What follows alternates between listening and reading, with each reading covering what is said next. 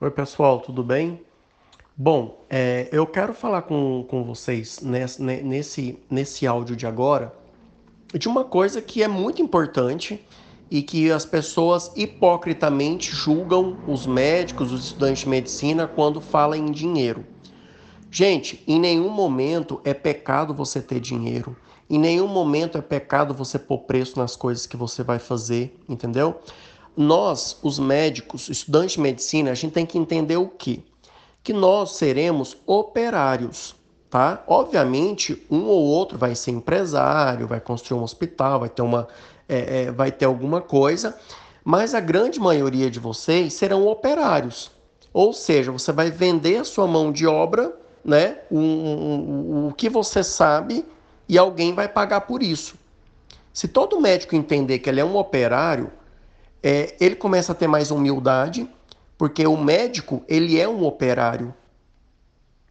Você vende a tua mão de obra, tá? Se você vende a tua mão de obra, você precisa valorizar quem está comprando a sua mão de obra. Quem que está comprando a sua mão de obra? É um cliente particular, é um cliente do plano de saúde, é um cliente do SUS que tem que sair feliz da vida porque você está tratando ele adequadamente. Não estou falando de você ser bobo que às vezes tem que ser firme com pacientes, tem que tratar paciente na chincha, mas você tem que ser uma pessoa justa, tá bom?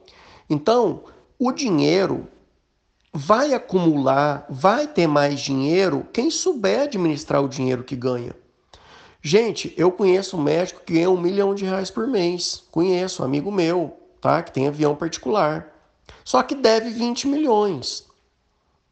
E eu conheço amigos meus que ganham 10 mil reais por mês, que estão com 300 mil reais guardados, aplicados, que todo mês pega 6 mil e guarda 6 mil e gasta só 4, 3 mil.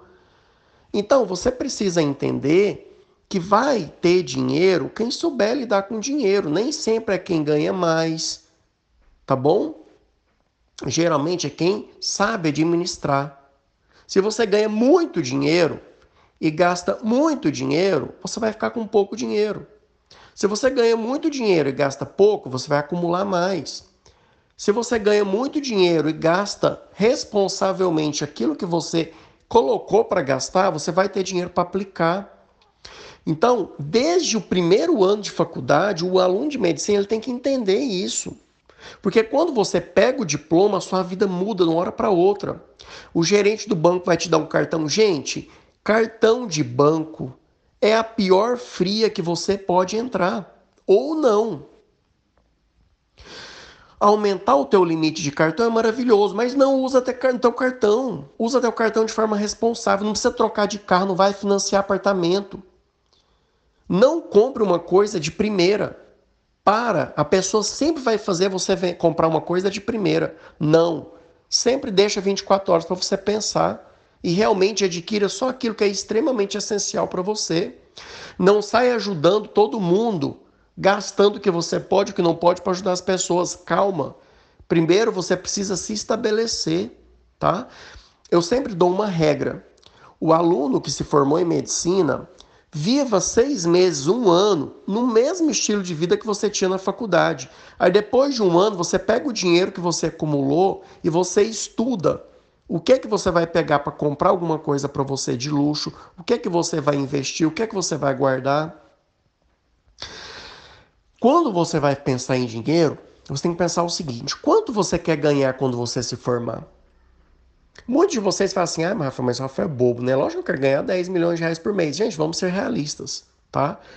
Aquela história de falar que ah, eu prefiro a Disney porque lá em concorrência, aquilo lá só funciona na cabeça de coach que quer vender coisas para vocês, entendeu? Na cabeça do cara que é real, que tá, no, que tá tomando burdoada da vida, que tá juntando dinheiro, é, a história é bem diferente. Imagina o que é que você quer ganhar. Quanto você quer ganhar, Rafael? Eu quero ganhar 30 mil reais por mês. Então você já não pode ser médico de família, porque médico de família vai ganhar na faixa de 12, 15. Entendeu? Ah, Rafael, eu quero ganhar é, 50 mil reais por mês. Então você tem que trilhar uma estratégia para você chegar lá e ganhar esses 50 mil reais por mês. Tá? Rafael, quero ganhar 12 mil reais por mês, morar numa, numa cidade pequenininha à beira da praia. Então você não vai fazer cirurgia cardíaca, não vai fazer cirurgia plástica. Você vai fazer medicina da família. Porque medicina da família, qualquer buraco que você entrar no Brasil tem espaço para você trabalhar. Um cirurgião plástico não, você precisa de um centro maior, que as pessoas têm dinheiro. Olha que o quanto um assunto simples ele se torna complexo, porque você precisa raciocinar, refletir sobre quem você quer ser daqui 15 anos, 5 anos, 10 anos. Quanto você quer estar tá ganhando? E a partir disso você vai trilhando sua carreira para aquilo, tá? E se eu pudesse falar para vocês quais são as três, as três práticas de um médico de sucesso que ganha bem, que é feliz. Primeiro, é saber tratar bem as pessoas. Desde o porteiro da clínica, a secretária, até os seus pacientes.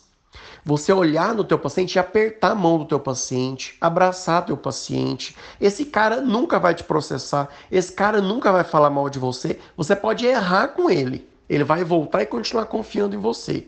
Olha no olho do teu paciente. Seja seja uma pessoa que explica o que, que o paciente tem. Seja criativo, fale coisas que o paciente sabe que está falando. Não vai ficar falando, aferindo pressão para uma pessoa que não sabe nem conversar direito. Então você tem que se adequar, adequar a sua comunicação para o rico, para o pobre, para o doutor, para o pessoa simples. Tá bom? Então isso você tem que entender desde hoje. A outra coisa é a técnica. Você tem que ser bom naquilo que você faz. E você é bom naquilo que você faz quando você organiza o teu conhecimento, tá? Uma dica que eu dou para você, você tem que fazer aquela coleção de conhecimento das 15 doenças de cada especialidade. Beleza. Tenha um livrinho de diagnóstico diferencial para você nunca perder alguma coisa que pode ser que você não pensou. Sabe aquela coisa assim? Nossa, eu não pensei nisso. Se você tem um livrinho de diagnóstico diferencial do teu lado, você nunca vai cometer esse erro.